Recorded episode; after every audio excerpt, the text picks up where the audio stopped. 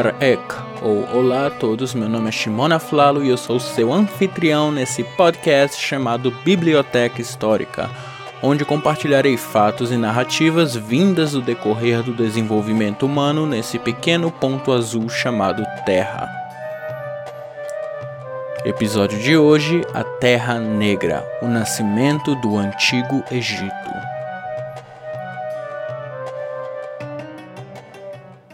Chegamos hoje na nossa viagem temporal em uma das mais fascinantes civilizações que já existiram nesse mundo. Os egípcios e sua sociedade deixaram marcas dentro da nossa vida cotidiana que muitas vezes nós não reconhecemos. Claro que as primeiras marcas seriam sua arte e monumentos que embelezam todo o árido deserto do Saara Porém, outras influências vêm a nós em coisas cotidianas que a gente nem mesmo nota. Por exemplo, o calendário solar e civil que usamos no nosso dia a dia é fortemente baseado no calendário desenvolvido no Egito, em que eles nos mostravam um ano dividido em 365 dias. Outra forma sutil da sua influência, pelo menos para nós usuários do alfabeto latim, é a formação das nossas letras. Sim, as famosas letras maiúsculas que usamos são resultados de anos de desenvolvimento de escrita até a época dos romanos. Eu não sou um linguista, somente um curioso sobre o assunto, mas as, em linhas gerais o nosso alfabeto tem essas origens.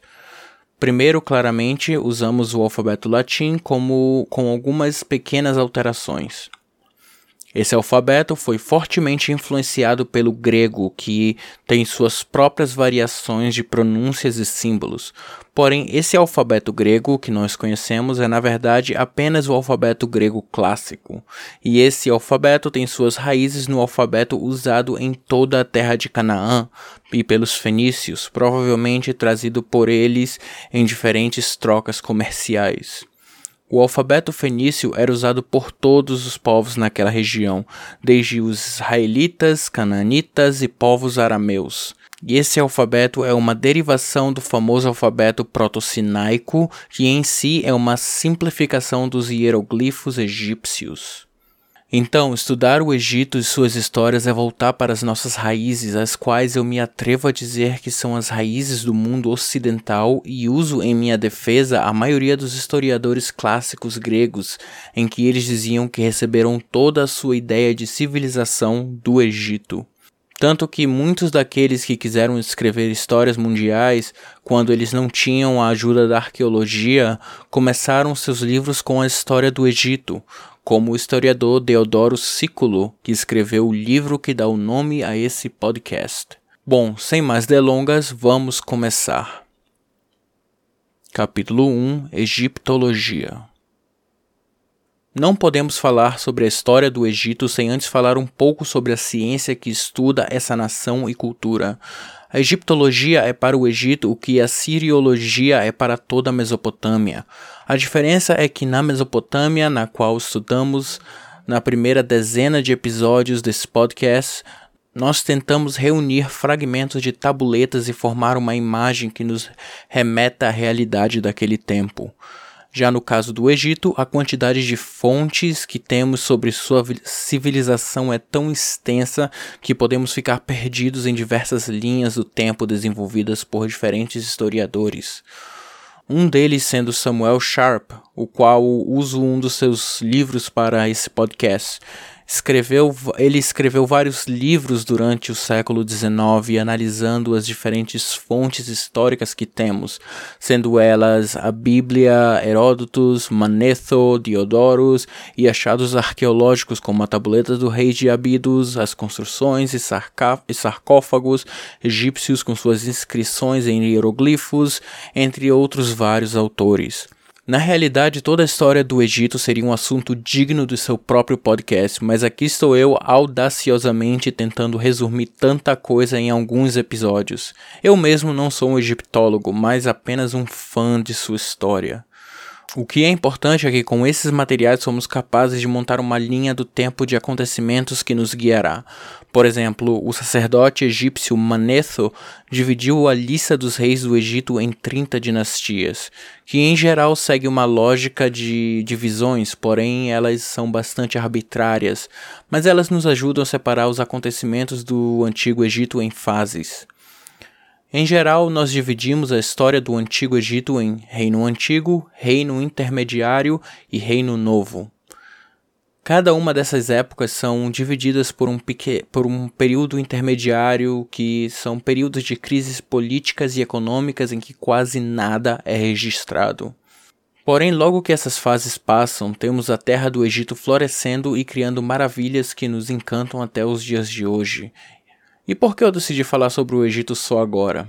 Bom, a realidade é que o Egito foi capaz de crescer sem muitas interrupções internacionais devido à sua localização geográfica. O Vale do Rio Nilo é cercado por defesas naturais como as montanhas e deserto do Sinai ao leste e o grande deserto do Saara ao oeste. Tal rio corta toda uma região área de forma que ele fornecia a possibilidade de vários grupos de humanos para se assentarem ali. O Vale do Rio Nilo já era populado por milhares de anos, desde que é uma área perto de onde todos os seres humanos supostamente vieram. Assim como a região da Mesopotâmia, várias culturas de artesanados foram encontradas nessa área, levando o nome do local em que foram achados. A mais importante para nós analisarmos nesse episódio seria a cultura de Nakada, que dominou o Vale do Rio Nilo durante os anos de 4000 antes da Era Comum até mais ou menos 3100 antes da Era Comum, com o início do período dinástico. Esse período e sua arte influenciariam o desenvolvimento da cultura egípcia, como a arte da mumificação que ficou tão famosa entre os estudiosos. As múmias pré-dinásticas de Gebelém são seis corpos naturalmente mumificados, datados de aproximadamente 3400 antes da Era Comum do período pré-dinástico tardio do Antigo Egito. Eles foram os primeiros corpos pré-dinásticos completos a serem descobertos. Os corpos bem preservados foram escavados no final do século XIX por Wallis Budge em sepulturas de areias rasas perto de Jebel hoje Nadia El Herrera, no deserto egípcio. Essas múmias mostram que durante a época de 3500 até 3200 antes da Era Comum, a fundação do Egito dinástico foi formada.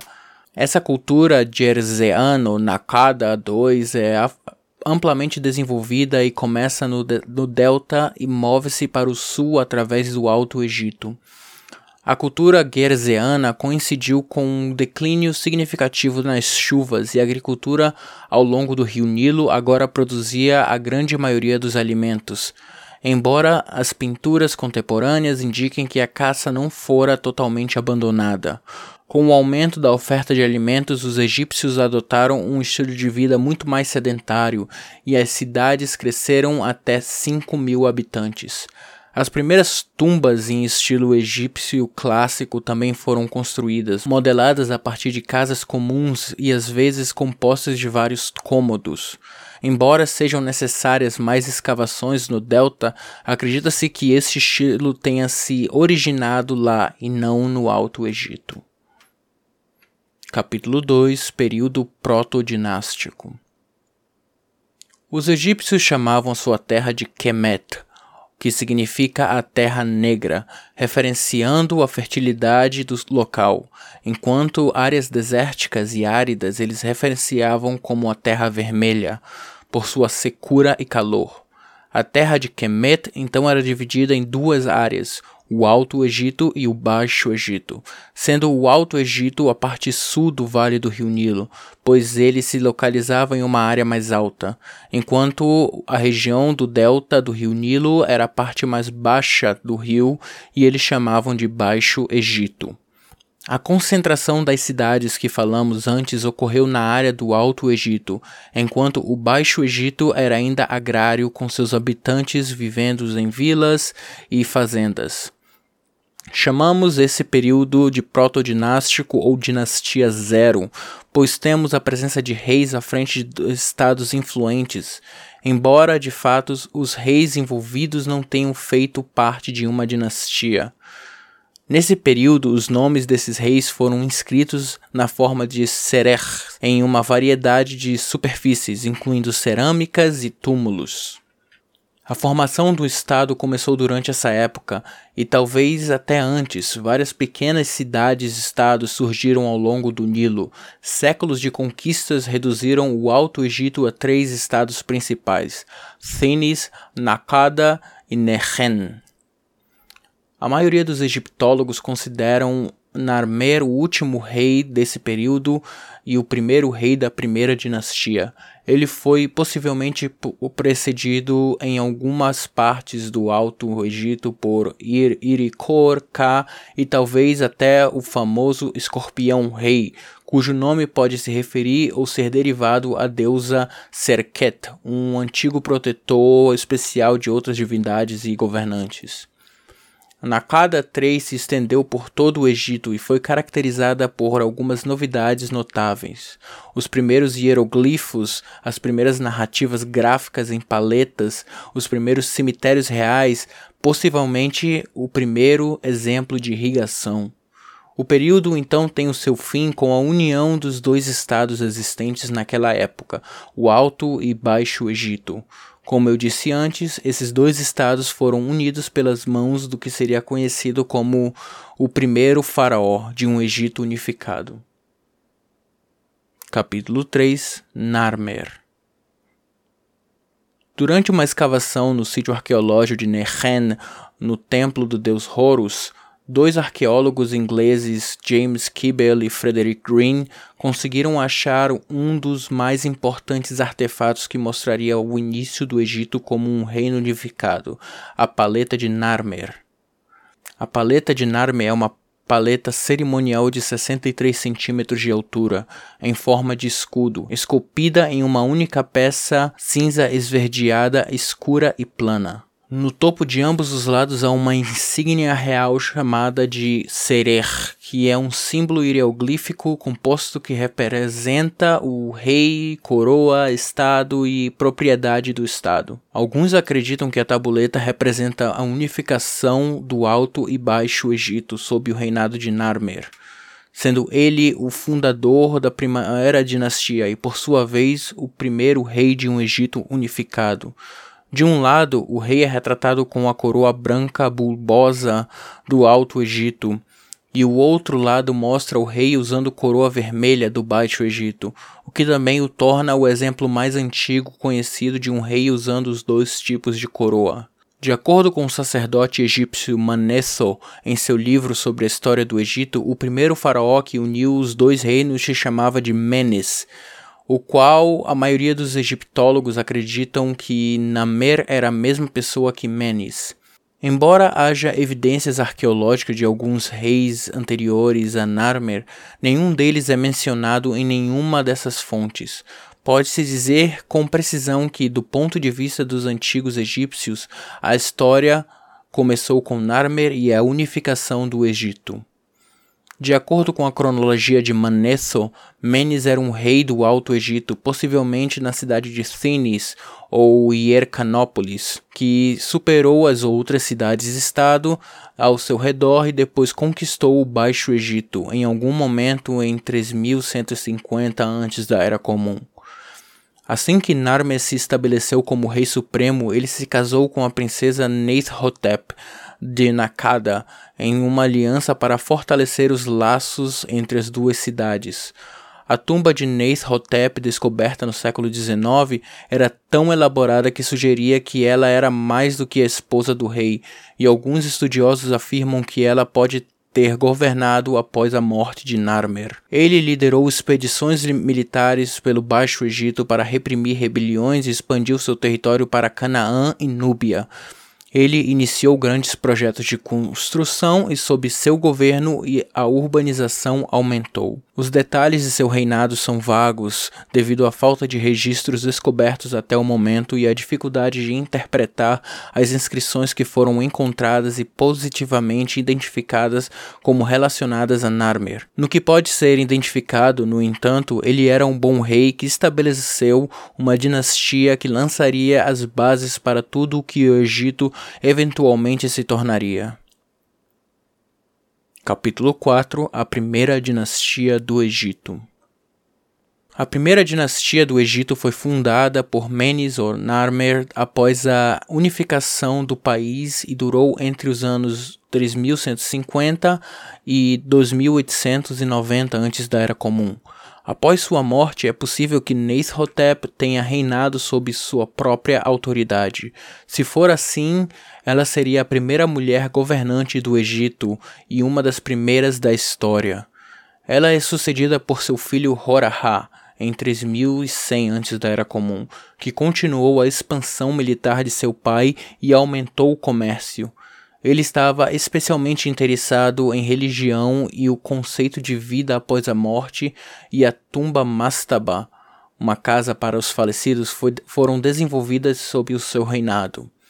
A Mastaba pertencia a um membro da elite da administração que pode, pode ter sido parente de Horahá, como era costume na época. Esta é uma forte indicação da crescente importância de Mênfis durante o reinado de Ahá. De acordo com o sacerdote egípcio Manetho, Ahá construiu um palácio em Mênfis e era um médico habilidoso que escreveu vários livros sobre anatomia. Horahá foi sucedido pelo seu filho Jer em 3050 antes da Era Comum e continuou as mesmas políticas de, de seus predecessores Preocupou-se principalmente com a construção de palácios e expansão militar. Ele estendeu seu governo por meio de campanhas militares na Núbia e em Canaã e usou os recursos obtidos em seus projetos de construção. O comércio e a indústria cresceram sob seu reinado. Seu filho Jet, em, que reinou em 3000 antes da Era Comum, casou-se com a princesa Merneith, e mais nada se sabe sobre seu reino. Ele foi enterrado em Abidos após sua morte. Acredita-se que a sua esposa tenha assumido o controle do país. O título que ela ocupou, no entanto, é debatido. É possível que seu filho Dan fosse muito jovem para governar quando Jet morreu. Então ela pode ter governado como regente até que Dan tivesse idade suficiente para ser o rei por direito próprio. Antes dela, acredita-se que Neithotep tenha governado da mesma forma depois que seu marido, o rei Narmer, morreu, já que o filho de Narmer era muito jovem para governar. Seu nome foi escrito em selos de Nakada dentro de um serer, que era a forma como os nomes dos reis eram escritos. Isso significaria que Merneith pode ter sido a segunda mulher na primeira dinastia do Egito a governar como faraó. Manetho não a menciona em sua cronologia, mas artefatos encontrados em sua tumba em Abidos indicam que ela era uma rainha do Egito. Sua influência parece ter continuado no reinado de seu filho, então, mesmo que ela não tenha governado por conta própria, ela certamente exerceu poder sobre o trono. Capítulo 5 A grandeza do rei Den Dan era filho de Jet e Merneith e assumiu o trono em 2990 antes da Era Comum. Ele é o primeiro rei retratado usando a coroa do Alto e do Baixo Egito. Ele reinou o Egito por volta de 50 anos, embora parte desse reinado pudesse ter sido sob Merneith. Complexos de templos e túmulos elaborados foram construídos sob o seu reinado e o comércio floresceu. O culto de Apis, também conhecido como Hapi, a divindade intermediária entre humanos e deuses, foi introduzido durante seu reinado. Ele é considerado o maior rei da primeira dinastia. Uma inovação importante durante o reinado de Den foi a introdução da numeração usando hieroglifos. Antes disso, os eventos importantes do ano eram apenas representados em sinais e miniaturas. Do reinado de Den em diante, os egípcios usaram hieroglifos de numeração para uma variedade de propósitos, incluindo o cálculo de cobranças de impostos e para anotar seus eventos anuais. Den é o primeiro rei egípcio atestado com relevos rochosos na península do Sinai. Dois ou talvez até três relevos mostram o rei em pé e alguns de seus oficiais o que mostra que ele ampliou o país através de conquistas militares no Sinai. A maioria dos acontecimentos religiosos e políticos do reinado de Den estão registrados nas numerosas marcas de marfim e na inscrição da Pedra de Palermo. As marcas mostram desenvolvimentos importantes em tipografia e artes. A superfície é artisticamente dividida em seções, cada uma delas mostrando eventos individuais. Por exemplo, uma dessas marcas mostra sobre o, a, uma epidemia que afetava o Egito. A inscrição mostra a figura de um xamã com um vaso ou uma urna indefinida a seus pés. Capítulo 6 O fim da primeira dinastia. Den foi seguido por dois outros reis, Anedib e depois Semerhet, que experimentaram reinados difíceis marcados por insurreições e rebeliões. Anedib era possivelmente filho de Dem, mas também poderia ter sido seu genro. Seu reinado foi caracterizado por rebeliões e pouco mais se sabe sobre ele, reinando durante os anos de 2940 e 2930 antes da Era Comum. Anedib foi sucedido por Semerhet, e, de acordo com uma teoria antiga de alguns egiptólogos e historiadores, falam que esse rei era um usurpador e não tinha direito ao trono, com base em sua suposta profanação do nome de Anedib em vários artefatos. Essa teoria foi desacreditada com a descoberta da Pedra de Cairo, que registra seu reinado legítimo e seu túmulo. Ele parece ter passado por momentos tão difíceis quanto Anedib, em controlar seu reino. Ele foi sucedido pelo rei Kaa em 2920 antes da Era Comum. Kaa foi o último governante da primeira dinastia. Muito pouco se sabe sobre seu reinado, é certo que foi muito próspero e durou entre 26 e 34 anos. Ele era parente de Semerhet, provavelmente seu filho. Ou ele não teve filhos, ou seus filhos lutaram pelo trono, desde que, após sua morte, estourou uma guerra pela sucessão entre os príncipes chamados Neferka e outro chamado Horus Pássaro. O conflito deles foi resolvido por outro príncipe conhecido como Hotepshoemwi, que os derrotou ou os reconciliou, ou ambos, e que então fundou a segunda dinastia do Egito, Porém, isso já é assunto para o nosso próximo episódio. Muito obrigado por ouvir até aqui. Eu espero que, assim como eu, vocês também estão muito empolgados com o início dessa nova parte do podcast falando sobre a história do Egito. Então, a melhor coisa que vocês podem fazer para que esse podcast continue a crescer e eu consiga fazer mais e mais episódios é, compartilhar entre os, entre os amigos nas redes sociais e com a família, e se inscrever e seguir o podcast em aplicativos como Spotify e Apple Podcasts, sendo em Apple Podcasts é possível de você dar opiniões e, e reviews sobre o podcast, e isso, mais uma vez, vai me ajudar bastante com todo o trabalho que eu tenho feito. Mais uma vez, obrigado por ouvir até aqui. Esse foi o Biblioteca Histórica. Até a próxima.